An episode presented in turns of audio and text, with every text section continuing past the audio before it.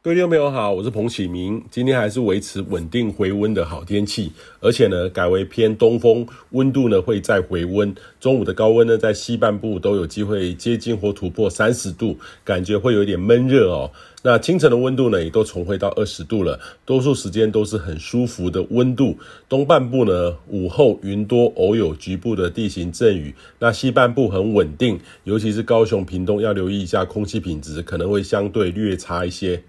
那类似稳定的天气呢，会持续到下周三之后呢，就要看南方的低压带发展的动态，是否会随着台风北上带来一些水汽，配合上东北风，所以下周三四呢，将有可能有点小变化哈，但是这个变数还蛮多的哦。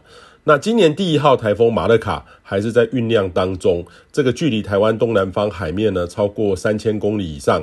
那今明两天呢，应该很有机会正式生成。那以目前各种预测来看的话，在往西北行的过程当中，将会有很大的转弯。这个主要是受到西风带牵引的结果。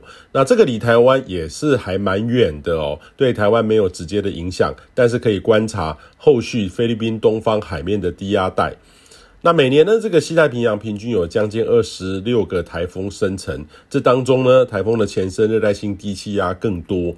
那热带扰动呢，更不计其数哦。那这当中呢，有更多是电脑模拟出来的台风。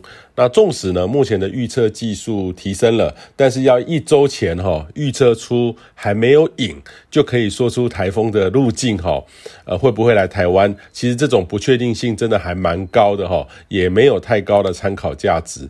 所以也建议你呢，在二零二二年，其实可以有正确的大气科学的知识。等到热带性低气压正式生成，代表有机会，很有机会在未来这几天内发展成为台风。这个时候再来看台风的路径的预测，呃，也比较有参考的度哦。那不然呢，很多人会觉得怎么每天都有台风的一个感觉。以上气象由天地风险彭启明提供。